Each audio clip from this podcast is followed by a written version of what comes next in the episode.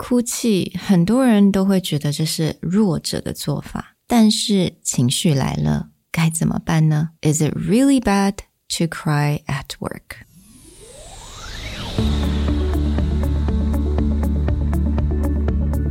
Hello，欢迎来到 Executive Plus 主管与沟通力的 Podcast。I'm Sherry, an educator, certified coach, and style enthusiast. 我相信专业有效的沟通是语言跟逻辑的完美结合。 And I'm Nick, a startup consultant, corporate trainer, and late night gaming junkie. I believe great communication requires the right mindset and solid frameworks. 我们希望带给大家职场英语的技能、跨文化沟通技巧与其他能帮助您成为出色领导者的工具。Join us each week as we share our experience, research, and methodologies to take your communication and language skills from good to great.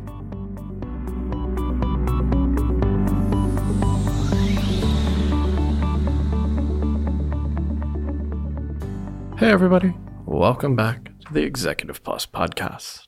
Today, we want to talk about that one taboo of mental health crying. Everyone says it is important to have good mental health, mm. but often, no matter who you are, it feels awkward when someone's crying at work. Mm. So, going back to ask that question, is it okay to cry at work? So, I find that this topic is really interesting. I myself have cried at work but I had to hide it in a very different way and also has a lot to do with the environment that I worked at。但是我觉得也很重要的是，当然大部分的人看到别人哭，尤其是在工作的场合上，并不会觉得这么的嗯 comfortable。So 到底我们在工作场合哭的时候该怎么 办呢？因为其实情绪来了，它就是来了。So today it's more about let's talk about this topic because there's really no right or wrong thing to do here, but there are ways where we can prepare and protect ourselves with these situations. So today's advice comes from Better Up, mm. a website dedicated to better mental health, and they cover a lot of workplace topics. And we pulled five pieces of advice that they talk about. The first being just be honest. When it comes to a moment where you either have cried at work or you feel like crying at work or you look like you're going to cry at work, trying to hide it mm-hmm. makes it even more awkward for everybody involved because if something happens and someone's like, "Oh, what's going on? Is everything okay?" It's like, "It's fine. It's fine. Let's just get back to work." That tends to now create a distance between you and that person where now they're going to feel like they're stepping on glass. Like, "Okay, I know something's wrong, mm-hmm. but I can't get information about what's going on." That doesn't mean you have to spill all the details. Let's say it's a personal issue that some has bled into your working day. Mm. But letting someone know that something's going on with you and you're processing it. At least now they can, you know, even go, is there anything they can help with? And mm-hmm. if the answer is no, that's okay. But you're creating a connection rather than creating a divide. Right. I mean, another word of, I'll be honest, I think just be vulnerable. Brene Brown talks about that. And vulnerability is something that we have to respect and actually value at work。但是当然，being vulnerable 并不是一件很简单的事情，因为从小我们可能被教养就是，诶，不不准哭，哭是不好的行为，把你一些负面的情绪都把它藏起来。那当然，我们当了成人的时候，尤其进入了工作场合，哭好像是真的不太好。但是真的啦，我觉得 personal 很多 issue 在人生当中会发生问题，一定都会带到工作。场合不可能，你就可以把它藏得好好的。所以这个时候，我觉得稍微可以透露一下你最近可能在经历的一些事情，至少让你身边的人比较了解。其实他们也可以。当成你的一个 protector。如果你必须要面对外面的客户的话，他们可以稍微保护你一下，稍微帮你说话一下。我觉得这都是有点，同时间你可以 build 一个 trust，right？你可以让你身边的人能够更能够帮助你在工作的场合上面能够成长。The other half of that is very few people are good at completely hiding their emotions. That doesn't mean that someone may cry at work, but it may just be as like if someone's in a bad mood, if someone is upset, if someone is clearly mentally occupied by something else, it's not impossible for the people around them to see. And so just by explaining what's going on, whether the other person needs to help you or not. They can show empathy, they can understand because they can see it. Mm. And if they can see it, then it becomes very hard for them to approach the situation if the person who is having that emotional turmoil isn't honest about mm. it or isn't willing to be vulnerable about what's going on. Mm. Now, the second advice is to take accountability. Now, this happens because, you know, we cried and it sucks and we wanted to hide it. We wanted to run to the bathroom. 但是如果你哭过，你也知道，其实看起来就是像哭的样子。嗯，非常难的去能够让人家好像没有办法看，非常难能够让人家好像看不出来。So instead of hiding it or denying it, just take that accountability and acknowledge that the tears were there and they're there for a reason. And it's okay that you cried because it's a very natural thing for a lot of people.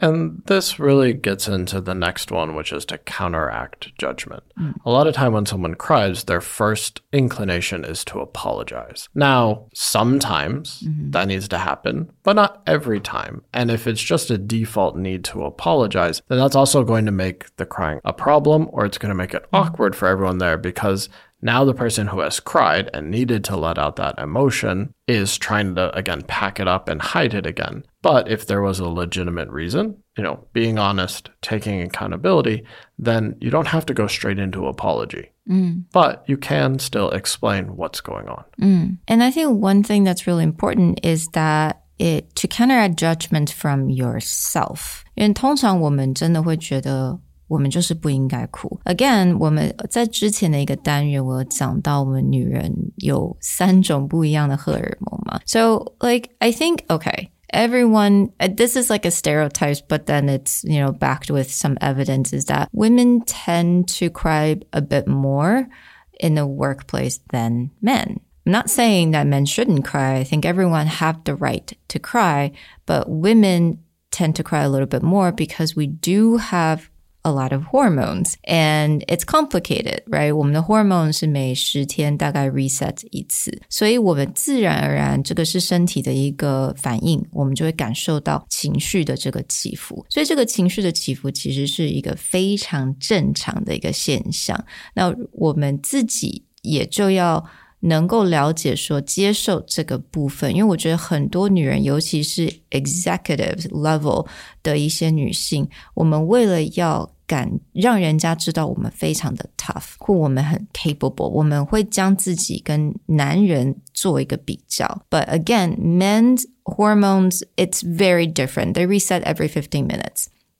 They have one type of hormones mostly. So 我觉得这个部分我们自己，尤其是女性，我们就一定要接受。那 so there's really nothing to feel sorry about. 但是当然，你知道对方可能会有点 uncomfortable. But again, it's not your fault to want to cry. Own up to it and don't diminish the your right to feel your emotion. Now, the next piece is to deliver a positive follow up. If you're worried about your reputation or you're worried about how other people see you after this, remember that two things. One is most people just remember the last thing that happened, mm-hmm. which means that if you go back to work, you take that emotion, you channel it into improving something, or the next project that you do goes really well, very few people are going to remember the crying. They're mm-hmm. just going to remember your last success. They're going to remember the last thing you did. The second thing is people don't think about you as much as you think that they think about you. Yeah. I think a lot of us get self conscious mm-hmm. about something like an emotional showing at the work office. But yeah, maybe for a day or an hour, it's some kind of water cooler talk. But the likely is by the end of the week, very few people remember that happened as mm-hmm. long as this is not happening like daily.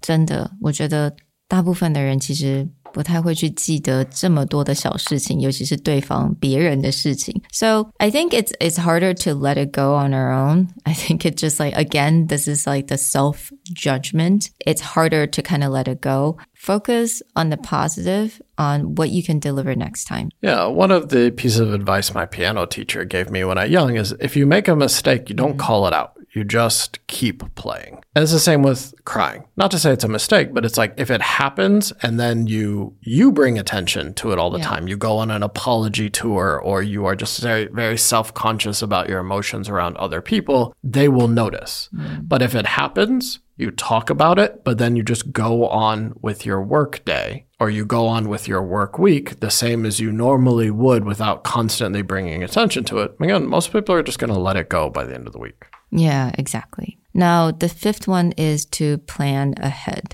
但这个地方并不是说，哦，你觉得要哭了，你要来准备一下你的这个 moment。但是如果你今天知道你现在可能 personal life 有一些 比较 stressful 的事情，你工作上也会蛮 stressful，有一些很重要的会议，或者你现在有一些情一些情况跟情绪，其实这个部分我们都可以稍微来 plan ahead。那尤其我刚刚有提到，for women in the workplace。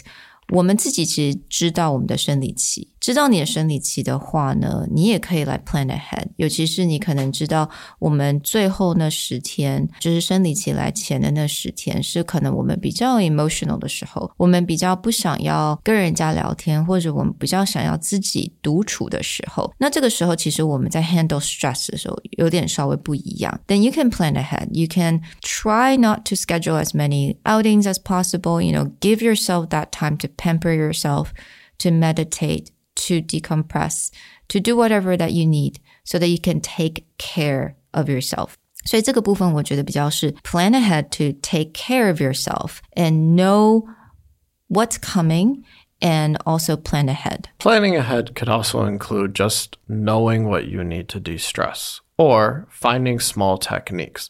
For most people who have been to counseling or coaching, there's a lot of emphasis on things like breathing techniques.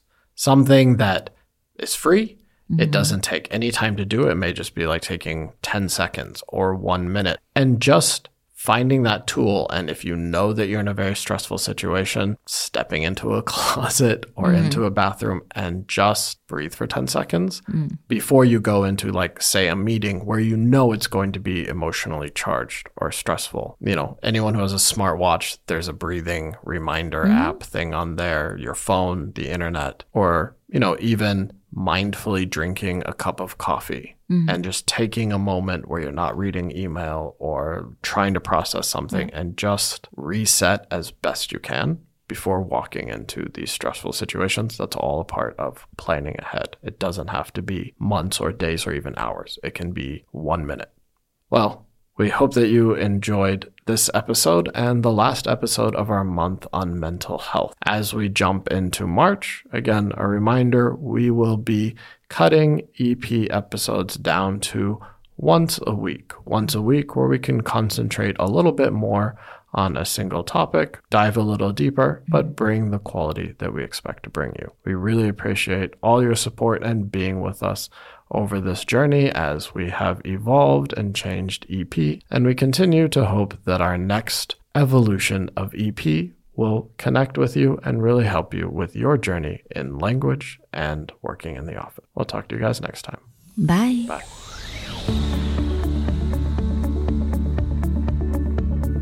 The Executive Plus podcast is a Presentality Group production, produced and hosted by Sherry Fang and Nick Howard.